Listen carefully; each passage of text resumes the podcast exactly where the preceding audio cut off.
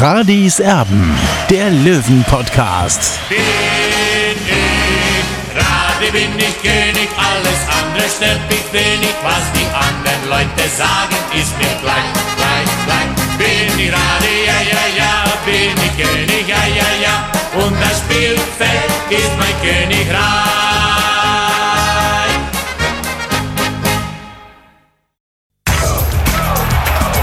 Radis Erben, der Löwen-Podcast. Radis Erben extra. Hallo und herzlich willkommen. Hier ist Radis Erben, der Löwen-Podcast. Alles begann für Olli und mich am 29. März mit der ersten Ausgabe von Radis Erben. Mit unserem Jahresrückblick fassen wir euch ab diesem Zeitpunkt das Löwenjahr mit tollen Spielen, Rekorden und vor allem sehr interessanten Gesprächspartnern zusammen. Nach der Corona-Zwangspause war am 5. April klar, es soll wieder trainiert werden bei den Löwen brandaktuellen Neuigkeiten vom TSV 1860 München, der nämlich Mittag eine Pressemitteilung verschickt hat. Und zwar mit dem Inhalt, dass der Trainingsbetrieb in kleinen Gruppen wieder aufgenommen wird. Also das ist tatsächlich eine äh, richtig gute Nachricht, die wir vom TSV 1860 München gehört haben. Ab Montag soll es also mit dem Training weitergehen, logischerweise unter Ausschluss der Öffentlichkeit. Es darf kein Zuschauer mit dabei sein, die Tore sind zu. Olli war tags darauf beim Trainingsauftakt dabei.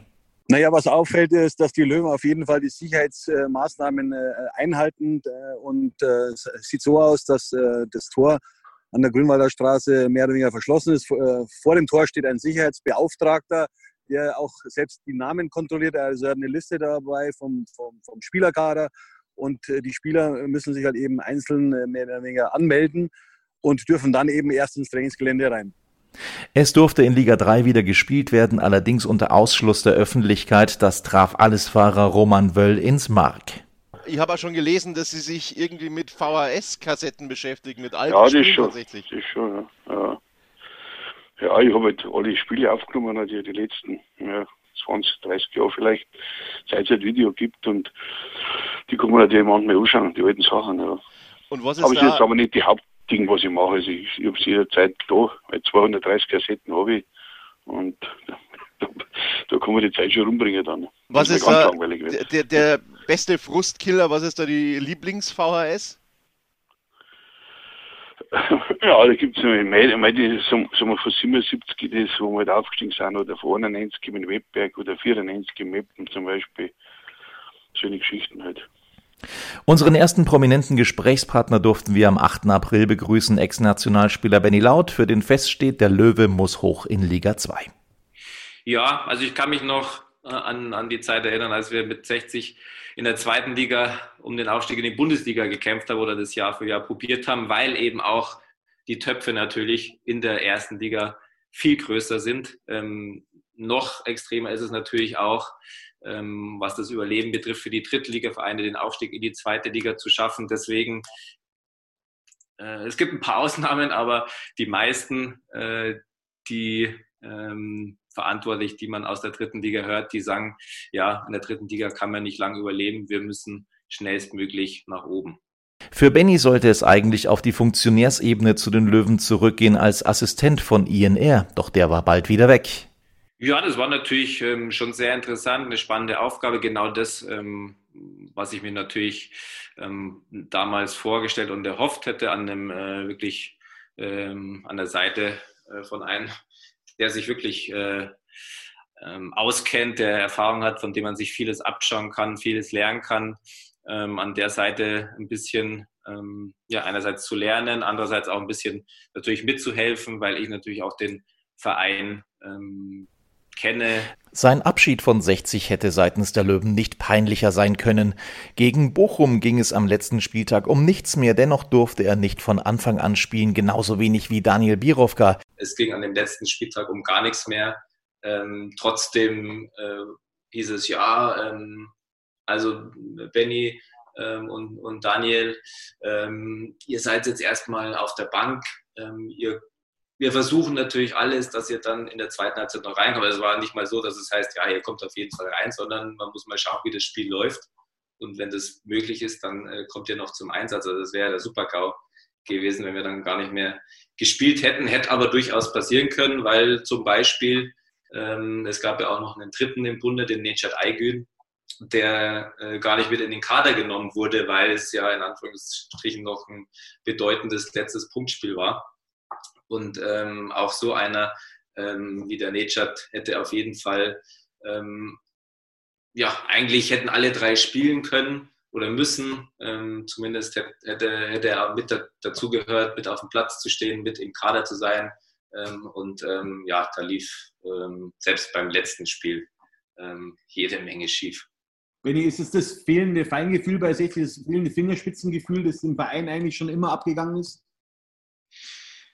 Ja, sind halt so, so einfache äh, Dinge, die, die man halt dann ähm, vermisst. Also ähm, wie gesagt, ich war seit, seit ich ähm, seit der D-Jugend ähm, bei 60 habe das, äh, das halbe Leben äh, bei den Löwen verbracht. Ähm, das ist wie eine, wie eine zweite Familie. Klar, ich war dann mal äh, ein paar Jahre kurz weg in Hamburg, äh, in Stuttgart und Hannover, kam dann wieder zurück, war dann wieder viele, viele Jahre da. Und ähm, dass man dann vielleicht irgendwann sportlich ähm, neue, neue Wege gehen will und vielleicht ähm, denkt, ja, wir haben noch ein paar äh, oder wir könnten im Sommer ein paar bessere Spieler gehen. Das ist ja auch, das ist ja auch alles, ähm, alles in Ordnung und das, äh, das ist auch selbstverständlich. Aber das kann man dann auch gut verpacken und ähm, ich glaube nicht, dass man, äh, so wie in meinem Fall, mich dann einfach mal irgendwie an einem Montagnachmittag nach oben bestellt, äh, mir dann kurz sagt, ja, dein Vertrag wird nicht verlängert und, Wer hat denn ähm, gesagt, Benni, damals? Bitte? Wer hat es dir damals gesagt? Ähm, der Poschner. Oh, das Poschner dann, ja. Okay. Genau. Und ähm, da frage ich mich halt, ja, was, was denken sich da die Leute dabei? Also äh, will man da einen irgendwie noch eins auswischen oder was soll das? Also wie gesagt, das wäre überhaupt gar kein Problem gewesen. Gesagt, wir wollen uns sportlich neu aufstellen. Wir glauben nicht mehr, dass es sportlich vielleicht, vielleicht reichen könnte. Ähm, geh noch mal ein Jahr irgendwo anders hin, geh noch mal zwei Jahre irgendwo anders hin. Ähm, und wenn du dann keine Lust mehr hast, Fußball zu spielen, dann kommst du wieder und äh, dann bist du wieder da, wo du, wo du hingehörst, ähm, wo du ja, fast 20 Jahre verbracht hast und dann äh, schauen wir mal, wie du unsere Zukunft weiterhelfen kannst. Und äh, da wäre ich der Letzte gewesen, der da irgendwie sauer gewesen wäre, sondern das wäre einfach verständlich gewesen. Und dann kann man sagen, okay, dann probiere ich nochmal irgendwo zwei Jahre, drei Jahre irgendwas aus und dann komme ich wieder und dann geht es weiter. Aber ähm, das sind so einfache Dinge, die, ja, wo ich manchmal nicht verstehe, warum sowas äh, nicht funktioniert. Zur Stadiondebatte hat Benny eine eindeutige Meinung. Ich mag das Grünwalder Stadion. Ich fahre auch gerne hier mit der Trambahn zu den Spielen, gehe zum Spiel, äh, genieße einfach nur das Spiel, die Stimmung, fahre wieder heim. Das hat alles natürlich äh, seinen gewissen Flair. Das ist auch mal für jetzt die Zeit, ein, zwei Jahre mal das mitzunehmen, ganz gut. Das hat auch dem Verein vielleicht so ein bisschen wieder geholfen, zusammenzukommen, ähm, was, was die Fans betrifft. Aber das hat absolut natürlich überhaupt gar keine, gar keine Zukunft. Ich glaube, man hat vor ein paar Jahren schon mal viel Geld investiert, äh, um das Grünwalder Stadion ein bisschen auf Vordermann zu bringen. Ähm, zu sehen ist davon nicht wirklich viel. Ähm, jetzt soll man wieder viel Geld in die Hand nehmen, um das um ein paar tausend Plätze ähm, ja, zu, zu erneuern, was auch überhaupt gar keinen Sinn macht, weil es überhaupt gar keinen äh, für die Zukunft ja, kein, kein Bild abgibt, äh, wie das dann aussehen sollte. Ähm, von dem her, äh, für mich ist immer, da kommen wir dann doch wieder ein bisschen in die Vergangenheit. Wie ich vorher schon gesagt habe, ich habe es als, äh, als Jugendspieler, als Fan, ähm, als Balljunge ähm, Bundesliga-Zeiten mitgemacht, dann selbst als Spieler. Ähm, wenn ich dann gesehen habe, ja, die 60er, die Löwen, äh, keine Ahnung, gab bei so einem Spiel als Balljunge, dann haben wir im Olympiastadion äh, die Dortmunder ähm, abgeschossen. Das sind so Tage, die bleiben in Erinnerung. Ah, da haben wir, haben wir wieder einen großen Geld. Wir haben heute gegen Dortmund gespielt. Wir haben äh, heute äh, vom Derby brauchen wir ja äh, ganz zu schweigen. Ähm, aber die Top-Clubs kommen äh, und spielen gegen 60. Das ist das, was ich mit 60 verbinde und ähm, nicht irgendwelche ähm, ja, wunderschönen äh, Sonntagnachmittag im Grünwalder Stadion gegen 60 Rosenheim. Ähm, das ist nicht das, wo, wo ich 60 sehe und deswegen so schön das Grünwalder Stadion ist.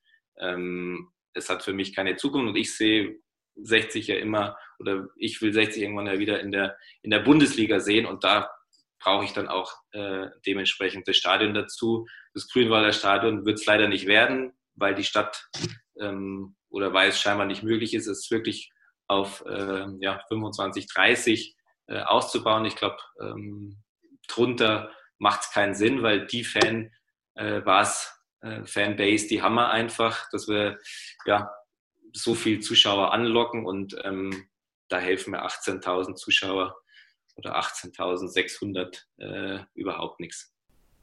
Laut ist einer der ganz großen ehemaligen Stars der Löwen. Er schaffte es als Jungnationalspieler bis in die Nutella-Werbung. Die Nutella-Werbung ähm, war damals äh, natürlich schon auch ähm, ja, was Besonderes. Da ähm, gab es eben die Kevin Kurani, Hinkel, äh, Friedrich, die da ausgewählt wurden, weil sie eben in dem Moment ähm, ja so, so junge Hoffnungsträger waren. Da habe ich natürlich auch dazu, auch dazu gezählt und ähm, ja eben auch für, für 60. Und ähm, ich glaube, das Besondere, was ja auch, glaube ich, so es ausgemacht hat. Also ich glaube, es gab mit Sicherheit äh, auch dann zu meiner Zeit oder kurz vor mir welche, die, die auch wie, wie, wie der Martin Max, äh, der natürlich äh, viel mehr Bundesliga-Tore auch äh, gemacht hat ähm, als ich. Trotzdem habe ich so, glaube ich, bei vielen, weil ich eben aus der eigenen Jugend, ähm, aus, dem, aus dem Umland, ähm, in der Jugend von 60 bis hoch zu den Profis durchgegangen bin, alle Jugendmannschaften, die Amateure ähm, durchlebt habe.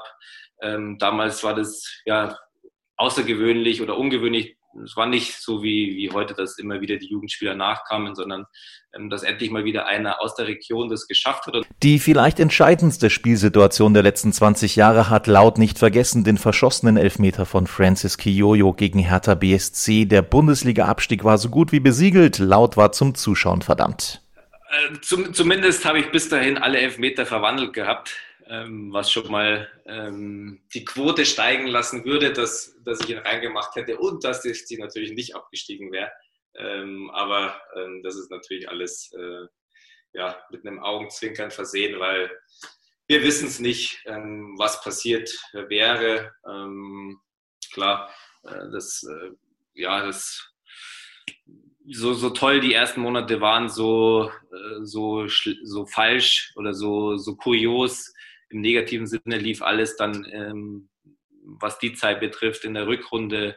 Ähm, wie gesagt, ich äh, habe mich dann verletzt, äh, ich konnte nicht mehr äh, ich konnte im, im, Saisonfinale, als es dann um alles ging, nicht mehr mitwirken. Man saß dann auf der Tribüne, musste zuschauen. Ähm In den harten Zeiten des Corona-Lockdowns erheiterte Löwenfan Wolfgang Kritschok mit einem Video im Internet alle Löwenfans.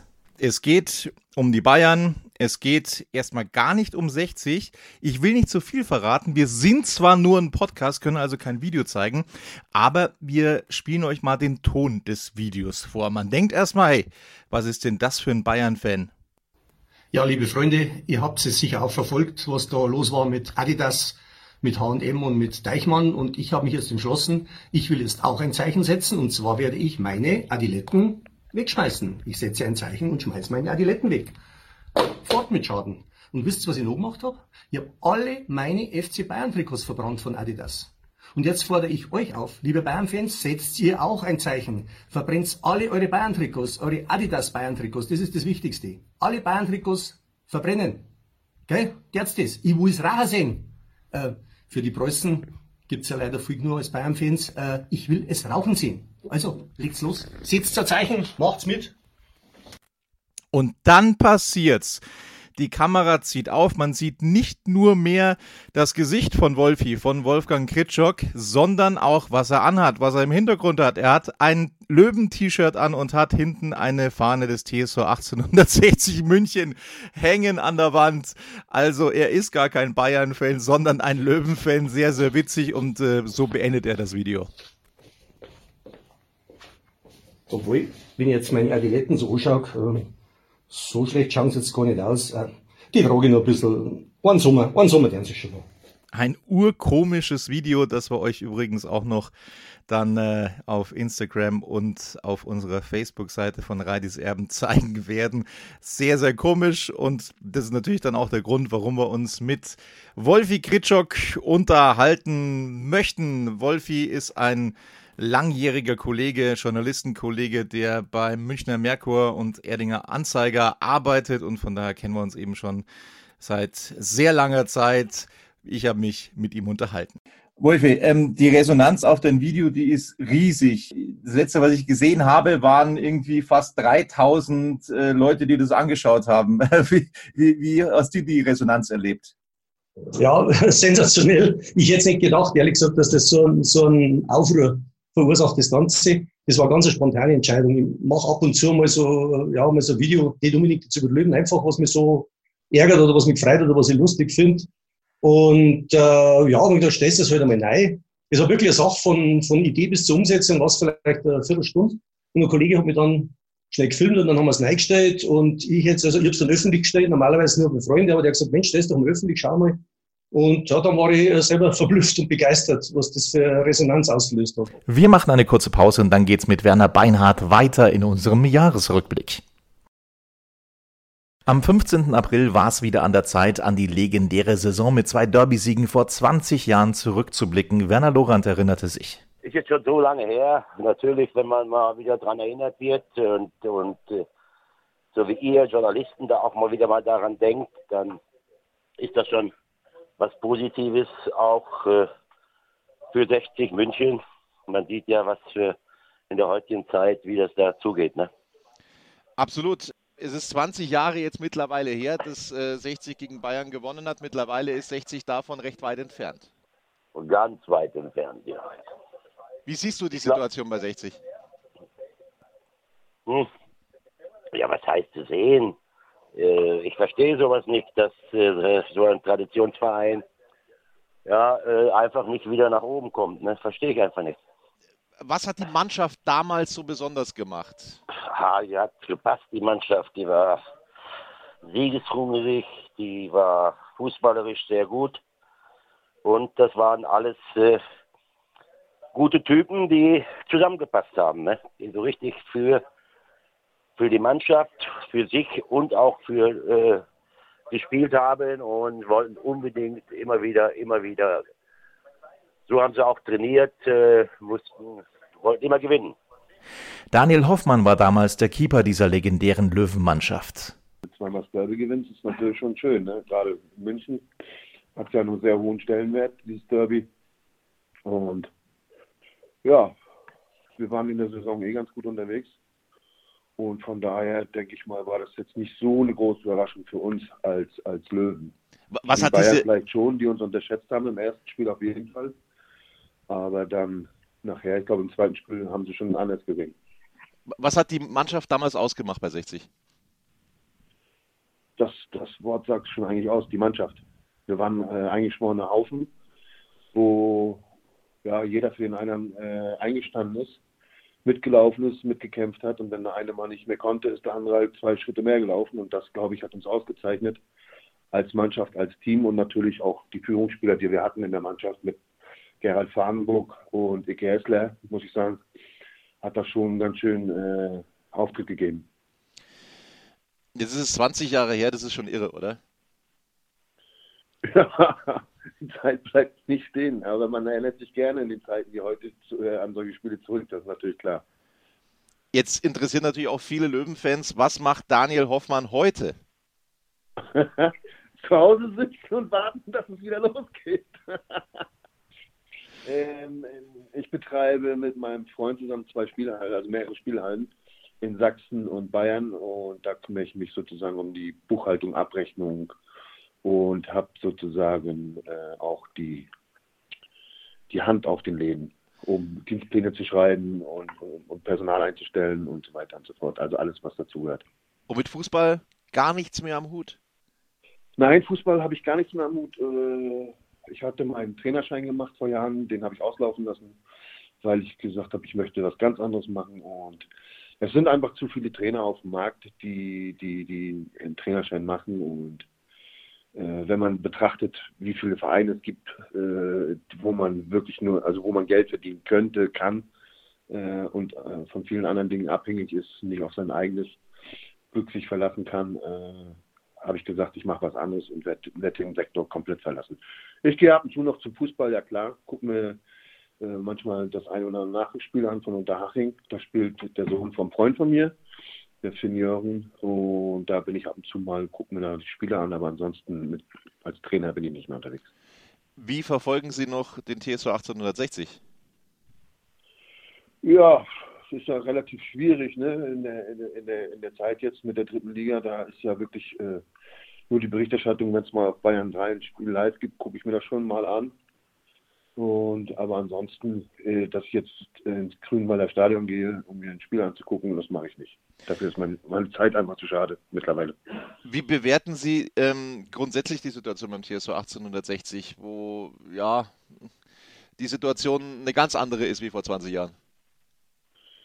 Ja, ich denke mal, dass man mit dem Auszug aus der Allianz Arena den größten Fehler gemacht hat, den man machen konnte. Weil wenn, wenn man es jetzt betrachtet, ganz nüchtern, äh, 60 aufsteigen sollte, weiß ich nicht, äh, wo gespielt werden soll. Also das Grünwalder, denke ich, wird keine Zulassung kriegen für die, also kein, keine Zulassung kriegen für die zweite Liga. Allein schon wegen den äh, ganzen Sicherheitsmaßnahmen, die getroffen werden müssen und dann auch für die Wirtschaftlichkeit äh, mit 15.000 bis 18.000 Zuschauern, je nachdem, wie, wie der OB sich entscheidet, denke ich mal, äh, wird es keine Zukunft geben im Grünwalder Stadion. Und das war der größte Fehler, den man machen konnte. Man hat eigentlich kein eigenes Stadion, mit dem man Geld verdienen kann, um die Wirtschaftlichkeit äh, in der Bundesliga oder in der dritten Liga auf Dauer zu garantieren. Und auch Flügelflitzer Harald Czerny erinnerte sich gern zurück.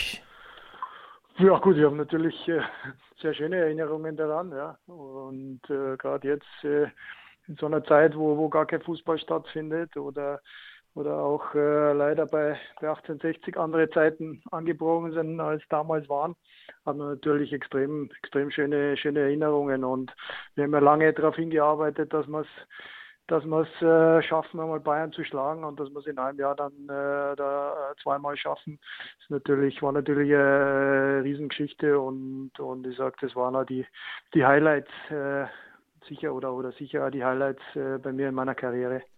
Was hat die Mannschaft damals ausgemacht?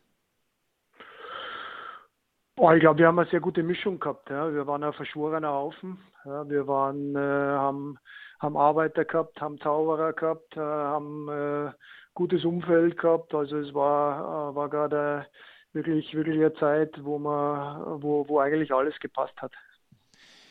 Heute sieht es ein bisschen anders aus. Da passt nicht alles bei 1860. Was passt nicht bei den Löwen? Boah, das ist äh, für mich als mittlerweile Außenstehender äh, schwierig, schwierig zu sagen. Ja, also da, da möchte ja möchte ich auch gar nichts, äh, gar nichts dazu sagen, äh, weil, weil ich denke, da kann man nur was dazu sagen, wenn man wirklich, wirklich drin ist, die Internas kennt. Äh, und da, da stecke ich nicht mehr, nicht mehr, so, so, in, so drin in dem, in dem Verein, dass ich da, dass ich dazu irgendwas, irgendwas sagen könnte, was auch stimmt. Und darum, darum halte ich mich zurück. Ich finde es äh, sehr schade, ja, weil ich denke, dass äh, gerade so ein Traditionsverein wie 60 auf alle Fälle da in, in äh, Profifußball wieder zurückgehört. Das, das heißt für mich äh, erste, erste Liga. Ja, und und äh, daher finde ich es finde ich sehr schade, äh, wo sie, wo sie gerade stecken. Wie verfolgen Sie denn die Löwen noch? Verfolgen Sie die überhaupt noch? Äh, schauen Sie da ab und zu mal Spiele an? Na, natürlich verfolgt man das. Gut, es war, es war meine, meine Hauptzeit äh, als, als Profi, war bei den Löwen und es war, war, war die schönste Zeit und es war eine Zeit, die man, die man nicht missen möchte und da, da hängt natürlich das Herz äh, immer noch, immer noch dran, ja, und darum verfolgt man das auch und, und ich bin auch oft bei, bei, bei Jugendspielen und äh, verfolgt die ganze, die ganze Geschichte schon. Ja, also da steckt schon noch, schon noch viel Herzblut auch, auch mit dabei, weil äh, es waren dann doch in, insgesamt zwölf Jahre, die ich bei dem Verein verbracht habe. Und, und äh, das kann man natürlich nicht, nicht und will man auch gar nicht, gar nicht äh, ausschalten. Am 17. April vor 16 Jahren wurde mit Falco Götz einer der erfolglosesten und umstrittensten Trainer der Löwengeschichte gefeuert. Ex-Vizepräsident Hans Zietmeier blickte zurück. Ja, wir waren im Stadion, wie immer, wenn ein Heimspiel war. Und die Aufstellung war wieder mal daneben gegriffen. Und der Götz hat im Grunde immer Uneinsichtigkeit gezeigt. Und ich habe damals gesagt und vereinbart mit den Vorstandsmitgliedern, wenn das wieder schief geht, dann entlassen wir ihn. Und ich habe dann gesagt, wir werden ihn entlassen. Und nachher hat man alles auf mich gebürdet und gelastet.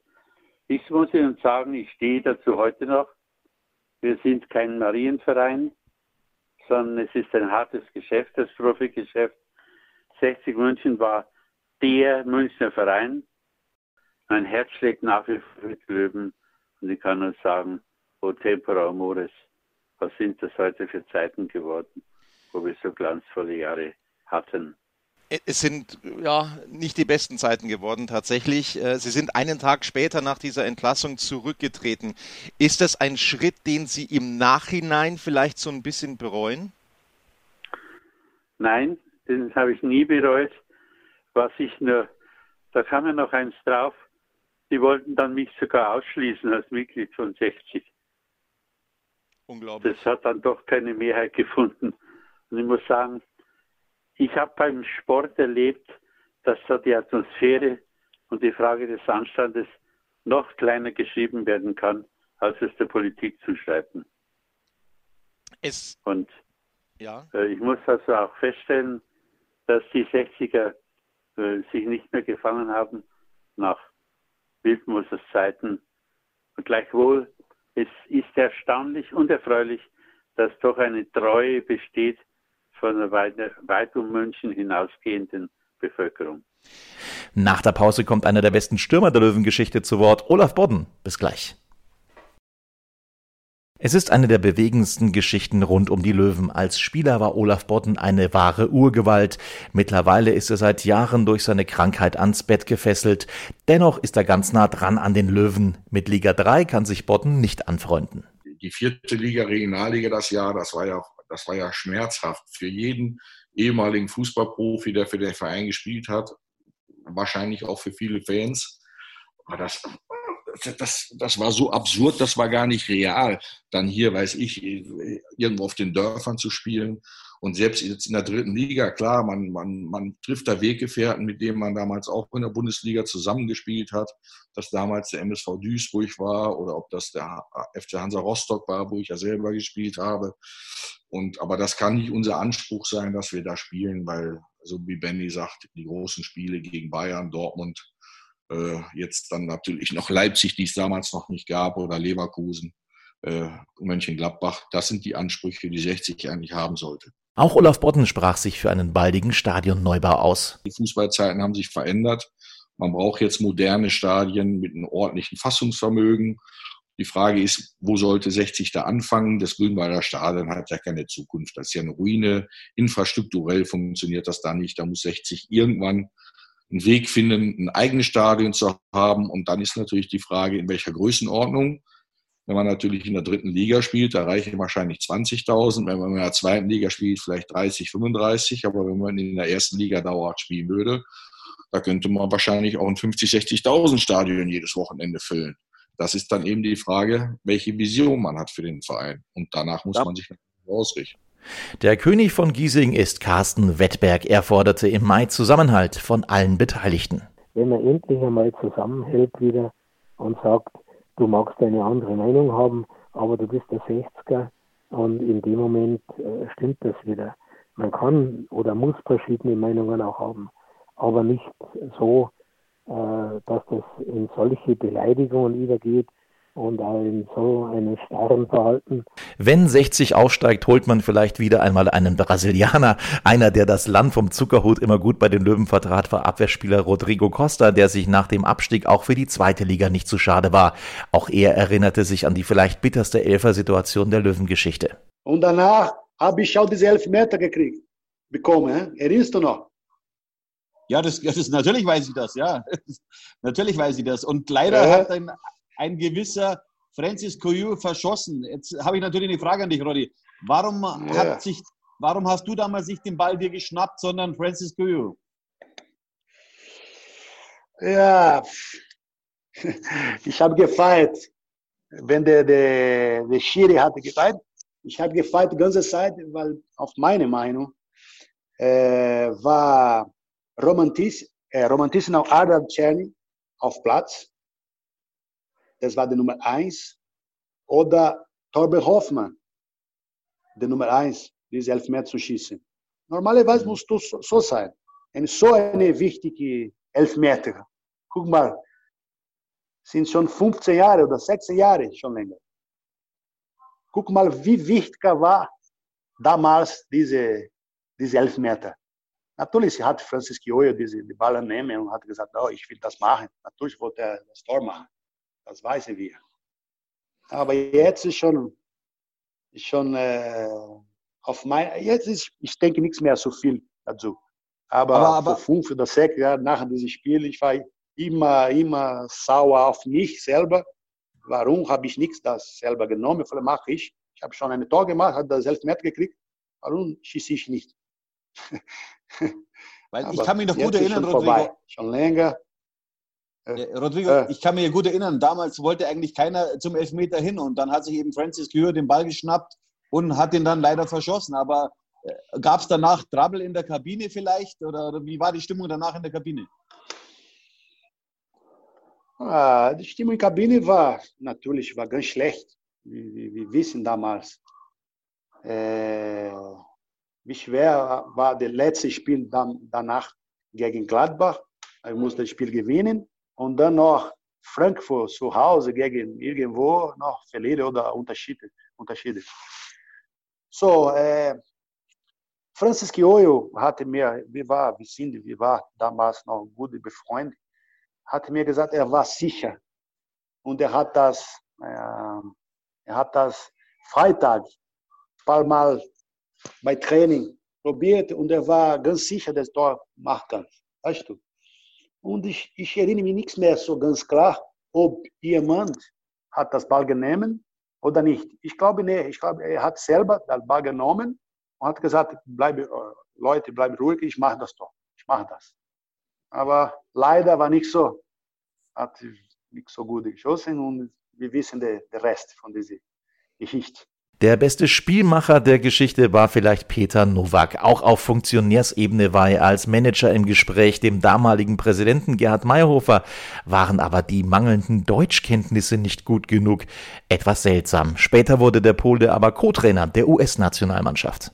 Die Leute, das sehen nur das, wie die Mayhofer damals hat gesagt, ah, Amerika, Englisch, Polisch, Polnisch, ich weiß nicht, ist Deutsche, ist Pole oder Amerika, äh, ist Amerika und dann ah, die Sprache ist nicht so gut. Okay, gib mir eine Chance, dann werden wir sehen, was, was kann ich tun. Wenn nicht, ich packe meinen Koffer und dann ich gehe zurück. Ein Plan war für Novak als Spieler entscheidend, den Klassenerhalt zu schaffen. Dazu traf er sich fast täglich mit Werner Lorand vor dem Training. Mit Kaffee, mit Zigarettchen, wir haben immer gefragt, was so so. Und ich habe immer zu ihm gesagt, Werner, wir müssen Fußball spielen. Wir können nicht nur Gretchen laufen weil die, die Motto von Wellner war, wenn wir laufen im Training und im Spiel zweimal oder dreimal mehr als die andere Mannschaft, die haben eine Chance zu unentschieden. Und ich habe gesagt, das ist falsch. Wir müssen Fußball spielen. Das haben wir schon in Dresden gemacht. Und ich weiß, wenn die gute Spieler wir haben, mit Manisch Fabel und äh, Miki Stevic, Olaf Boden, Ridlewitz, Harald Czerny und so weiter, wir können das schaffen. Aber wir müssen Fußball spielen. Aber wie, Peter, Wetter, das und das. Wir haben viel unterhalten wegen dieser Spielkultur. Und ich glaube, dass wir, wir, wir alle zusammen, das war kein Video, das Spielanalyse, Scout und so, dass wir als Mannschaft, wir sind jeden Vormittag von dem Spiel oder äh, am Abend äh, von dem Spiel im Hotel, wir haben viel gesprochen, was sollen wir tun, wie und was und so und so.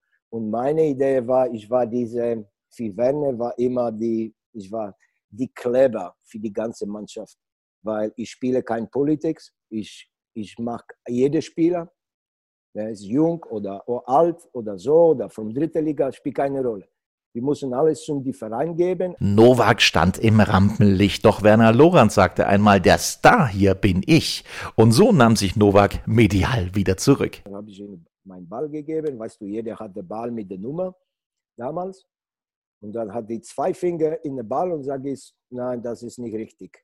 100 Mark musst du bezahlen, heute noch. Morgen ist 200.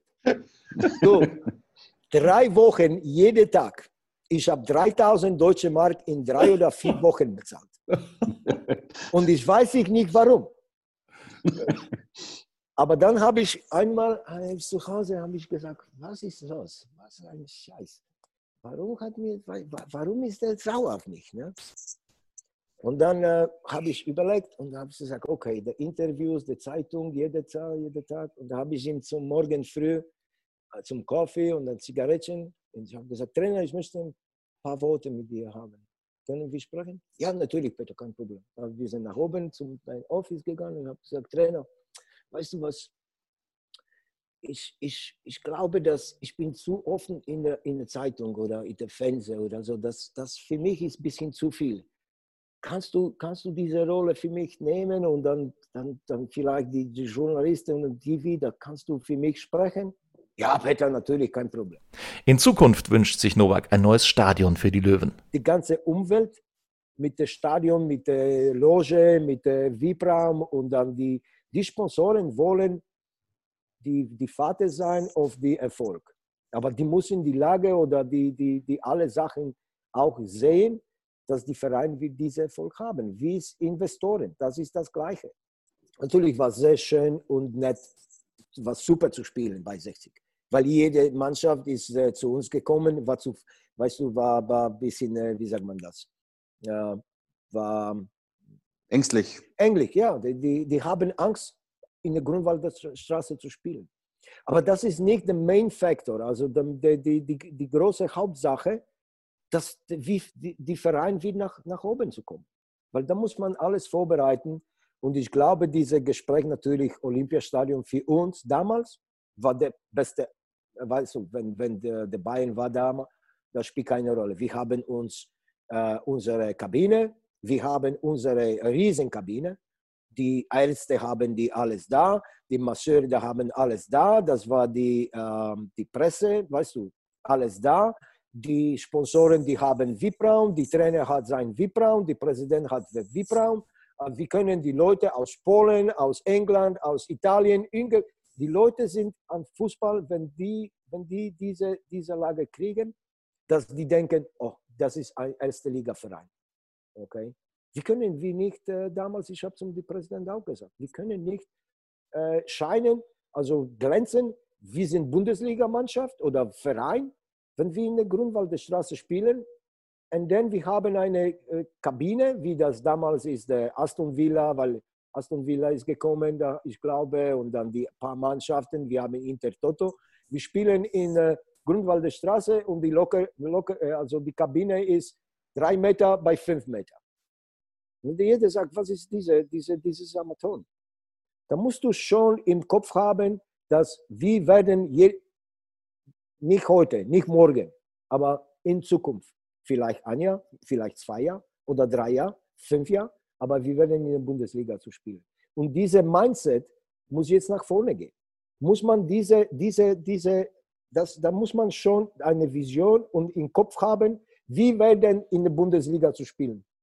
Wann? Da muss man, muss man alles Schritte da, äh, jetzt machen, dass diese Ziel zu erreichen. Das geht nicht weiter.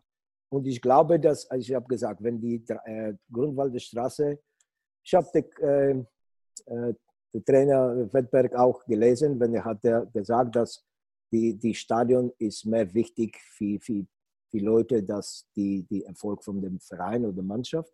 Ich glaube, das ist, weißt du, das, was jeder hat gefragt von uns, die mit Thomas Miller, mit mit den Leuten, die habe mit Bernhard Winkler und Olaf Bohlen, wir haben viel unterhalten über dieses Thema. Und jeder hat gesagt, Peter, das war das, die, die Umzug vom, äh, vom, vom Grunwalder Straße zum, zum, zum äh, Olympiastadion war richtig. Kurze Pause und dann geht's weiter mit Gerald Fahnenburg und Peter Radenkovic. Gerald Fahnenburg war ein Weltklasse-Spieler. Er spielte nicht nur beim TSV, sondern war kurzzeitig auch Trainer, konnte die Löwen aber nach Götz nicht mehr retten. Er wünscht 1860 eine Rückkehr in die Bundesliga. was ich hoffe, ist, dass die wirklich wieder schnell zurückkommen. Weißt du, die gehören, gehören äh, schnell in die zweite Liga zu spielen und wieder zurück in die, in die, in die, die Bundesliga. Du, es ist ein großer Verein und ähm, ich, ich, ich habe immer gesagt, 1860, das ist ein Verein, die muss in der Bundesliga spielen. Klar. Anlässlich des 160. Geburtstags des TSV 1860 im Mai durften wir auch mit unserem Namensgeber Torwartlegende Peter Radenkovic sprechen.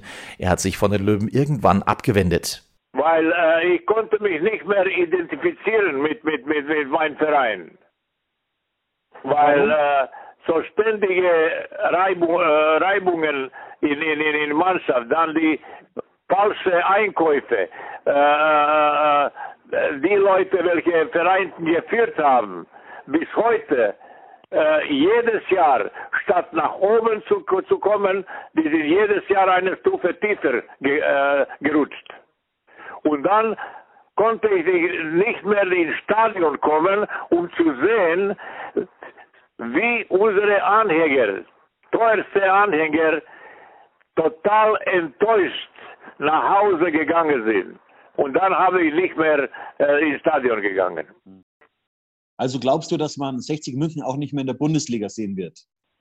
Äh, das ist natürlich äh, ein bisschen übertrieben, weil man, was passiert in fünf, zehn Jahren, äh, das ist, das ist eine, eine, eine, eine, eine sehr schwere Prognose. Es kann sein, dass irgendjemand kommt in diesen Verein und, und wieder sagen wird, Erfolg gehabt, so zum Beispiel wie Hoffenheim oder, oder so, mit einer eine ausgezeichneten Führung und so weiter, sogar ein Unterhaching war viel bessere Führung und äh, äh, Erfolge gehabt als 1860 in die letzte Zeit. Radi, das Dauerstreitthema bei 1860 ist das Grünwalder Stadion. Die aktive Fanszene will nicht mehr raus aus dieser Spielstätte. Äh, weißt du was, Olli? Also wirklich jetzt, äh, ich bin äh, ein äh, bisschen müde über 1860 zu sprechen. Welche alle Fehler diese, diese, diese Verein gehabt hat, Entscheidungen gehabt hat. Wenn du dich erinnerst nur, dass wir weg vom, vom Stadion Arena gegangen sind und so weiter. Statt dass die, die, die Mannschaft äh, sozusagen neue Mannschaft zu formen und in, in die Bundesliga zu kommen und weiter in Arena äh, unsere 50 Prozent vom Stadion nie verlieren dürfen.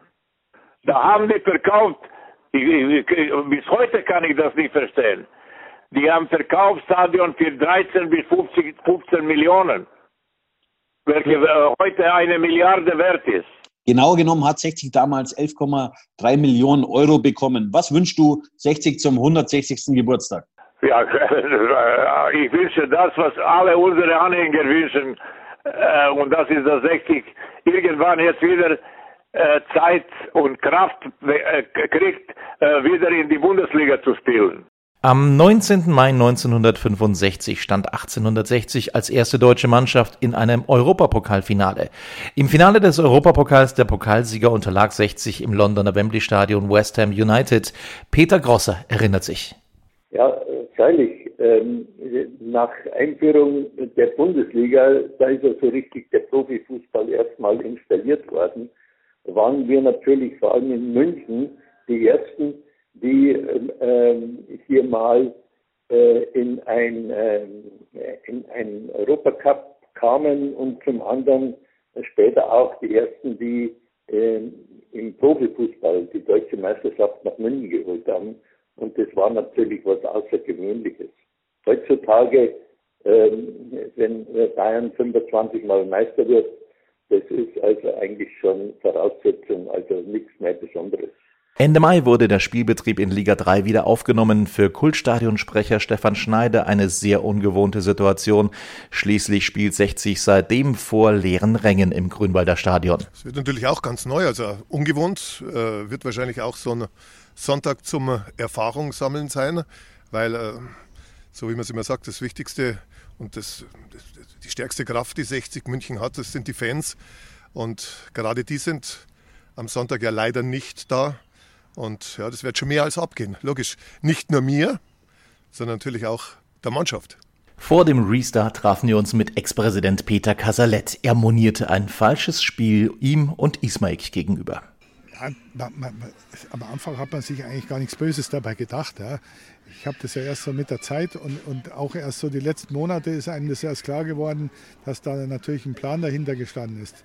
Äh, das geht dahin mit dem Münchner Wochenanzeiger, äh, der Herausgeber da und der mich dann auch noch mal zum Essen eingeladen hat und wo ich dann hinterher genau jetzt im Nachhinein genau gemerkt habe, was der eigentlich wollte von mir. Ja.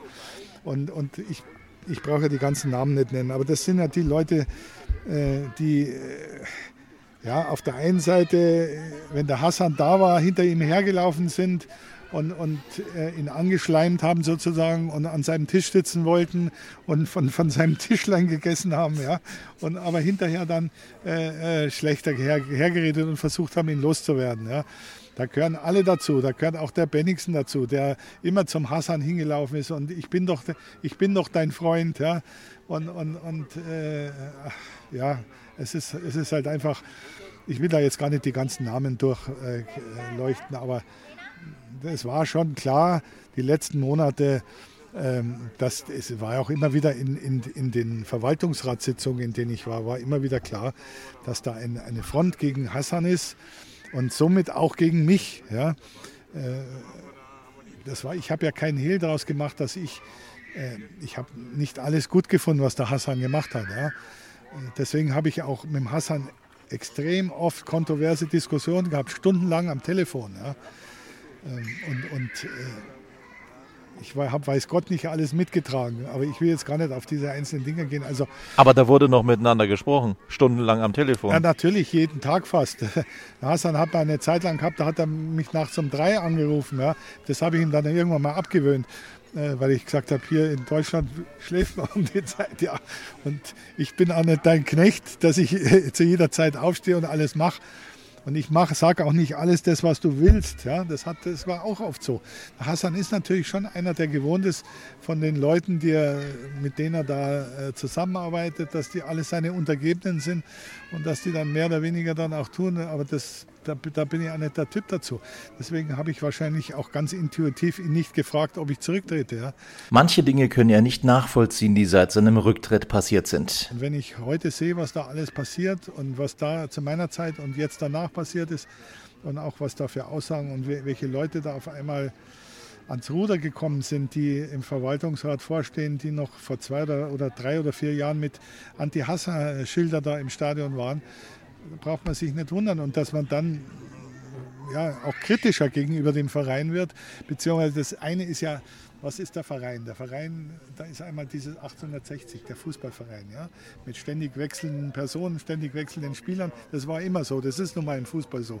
Aber du bist vom Herzen her ja, egal welche Spieler da sind und welcher Präsident da war, Deswegen wäre ich nie, oder in welchem Stadion wir spielen. Ja, das, das ist mir auch angekreidet worden von gewissen Leuten immer wieder. Äh, du hast damals gesagt, ich gehe dorthin, wo mein Verein spielt. Dazu stehe ich heute noch. Und wenn 60 heute in Unterhaching spielen, dann gehe ich nach Unterhaching. Und wenn die in Augsburg spielen, dann fahre ich nach Augsburg. Da ist doch ein völliger Blödsinn aus meinen Augen. Der Allianz Arena war ein tolles Fußballstadion. Der Hönes sagt, es ist das schönste Stadion der Welt. Weiß ich nicht, ob es das schönste ist. Ich kenne nicht alle Stadien dieser Welt. Aber es war das erste Mal, wie wir das Eröffnungsspiel da drin hatten. Da ist mir eiskalt der Schauer runtergelaufen. Wir spielen jetzt in so einem tollen WM-Stadion. Ja? Und äh, dass wir das heute nicht mehr tun, das hat natürlich verschiedene Gründe. Ähm, weil man sich da auch verkalkuliert hatte und verplant hat, vielleicht in gewisser Weise und falsche Weichen gestellt hat. Aber äh, nichtsdestotrotz hat man ein Stadion, das heute eine Milliarde wert ist, ähm, für 11,3 Millionen ja. verkauft 50 Prozent davon. So ist es. Ja. Und das ist natürlich alles traurig.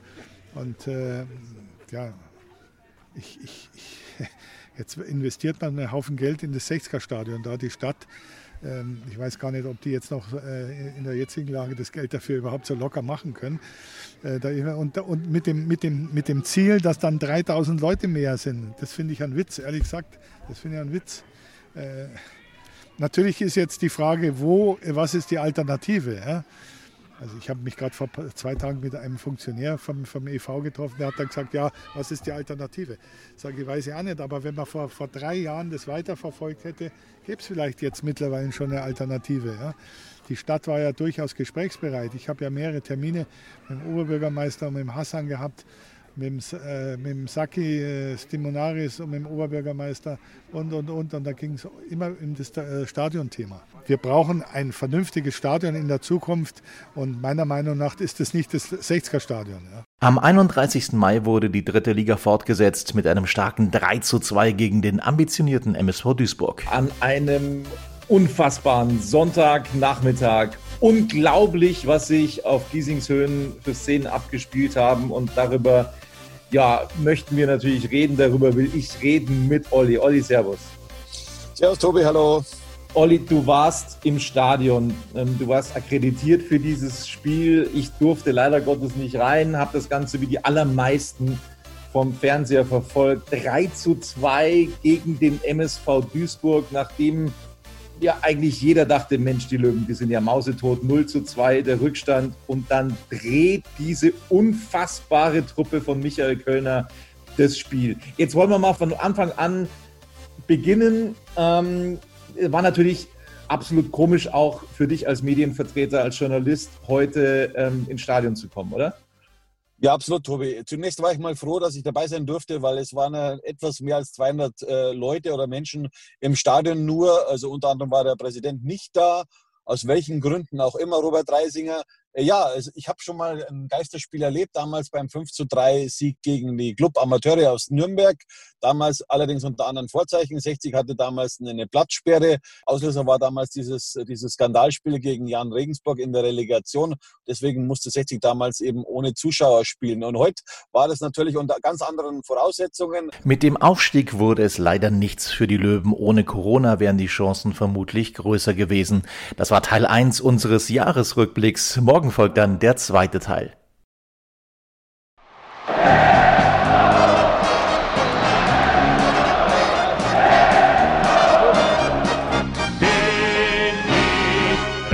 bin ich König, alles andere stört mich wenig, was die anderen Leute sagen, ist mir gleich, gleich, gleich. Bin ich gerade, ja, ja, ja, bin ich König, ja, ja, ja, und das Spielfeld ist mein Königreich.